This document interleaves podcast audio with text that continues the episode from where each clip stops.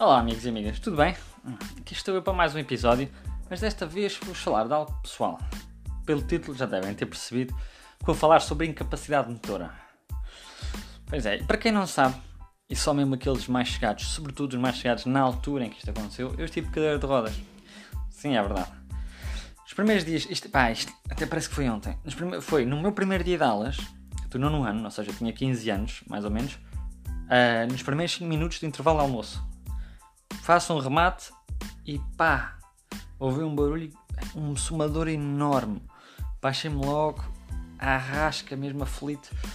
Ah, tinha aqui ali perto da. Não é na bacia, mas ali perto da zona da bacia, uma dor enorme. Fui logo à enfermaria e logo pronto, no final do dia tive que ir às urgências do médico, ortopedista, e, e pronto, nesse dia saí a chorar da, do médico um, das urgências porque tinha-me necessidade da notícia que tinha que estar de cadeira de rodas e, e o médico disse-me, Nuno, estás mesmo no limite para fazer a operação. Um, disse mesmo, não depende de ti. Porque a questão é, o osso estava uns milímetros que eu parti, estava uns milímetros afastado. Era um bocadinho nada do osso estava partido. Porque o músculo, como eu rematei sem aquecer, e é muito importante aquecer antes de fazer exercício físico, uh, como o músculo puxou um bocado do osso para não estar aquecido, pá, partiu. E o médico disse: no osso está mesmo uns, mil, uns milímetros. Uh, se, se tivesse um bocadinho maior, era operação. Mas como está assim, tudo depende agora da tua recuperação. Uh, se te estás bem, recuperas bem, não é preciso de operação. Se não, tem que ser operado. Mas o mais difícil é que eu não podia ter gesso nem nada, porque como estava aqui na zona da, da anca, da bacia, quer dizer, é onde o tronco e as pernas, tanto eu para inclinar, dobrar, tudo, não dá. Não podia ter gesso, porque depois também fazia as minhas necessidades. E portanto, a dificuldade de não poder ter gesso. Portanto, eu não podia, portanto, dependia literalmente de mim. E foi difícil, quer dizer, eh, foi, só os movimentos, quer dizer, tinha que tomar bem sentado, tinha que dormir sempre virado para cima com uma almofada na perna direita. As minhas pernas ficaram magríssimas, não é? Não é sempre a esquerda um bocadinho menos magra, mas a direita ficou, parecia só osso, quase. Não podia mexer mesmo. E foi um, um período de, em que a paciência, a determinação e o cuidado foram muito importantes. E foi só por causa disso, destas três coisas, que eu consegui recuperar antes do tempo, que foi, o médico até disse, foi uma ótima recuperação. Mas foi aqui, nesta, nesta pequena história que eu partilhei com vocês, que eu comecei a perceber a importância de ser paciente. Não é?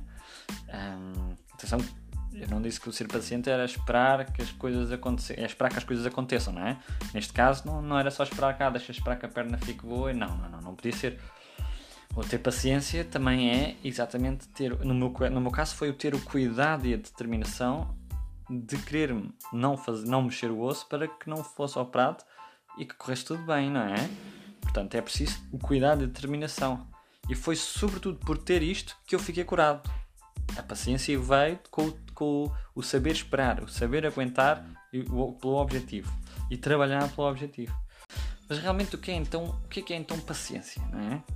E epá, até parece que o Nuno agora pensa que é um filósofo. Não, simplesmente estou a partilhar uma história minha em que realmente foi, percebi a importância de ser paciência e, e perceber, partilhar com vocês aquilo que eu também acho do que é ser paciência.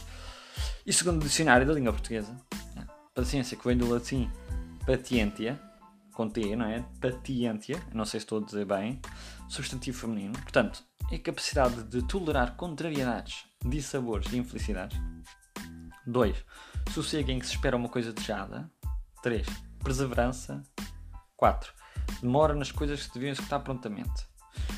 Pergunta então, é? esta é a minha pergunta, e o meu tema era exatamente sobre isto, sobre a paciência. Apesar do título sobre cadeira de rodas, é porque eu quero partilhar isto. O que é que é sobre a paciência?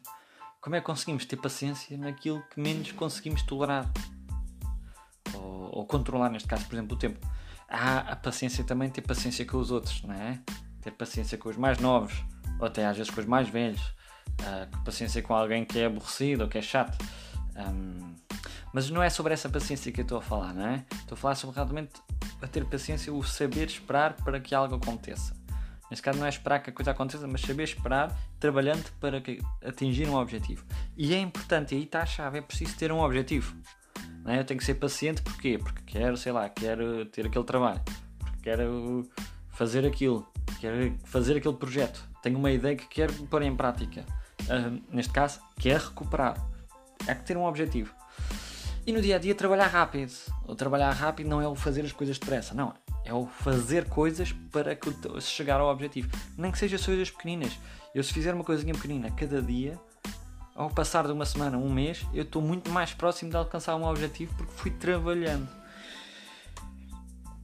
Mas não apressadamente, né? Porque depois também se fazendo as coisas mal, nas coisas. É preciso saber fazer as coisas bem, rápido, mas saber fazer com calma. Esperar que não é por fazer que eu sei que amanhã já tudo está bem, não. Eu se eu sei que isto é uma coisa que vai demorar se calhar um ano, eu tenho que perceber, ok, eu tenho que saber que isto vai demorar um ano, mas também só demora um ano se eu fizer todos os dias isto. Então pronto, trabalhar. Porque lá está, é determinação, neste caso, na minha situação, foi ter o cuidado, não é? Mas depois seres paciente. Hum, e, e, e, sabemos e, e não nos podemos preocupar com os erros, quer dizer, porque é importante errar, não só para aprender, mas para também nos perdendo o medo de arriscar e falhar. Porque assim, assim podemos crescer e chegar mais longe. E assim estamos mais próximo do objetivo. Por exemplo, um exemplo lógico, um exemplo lógico, um exemplo prático da paciência. Exatamente ter um bebê. O nascimento de um bebê ou de uma bebê.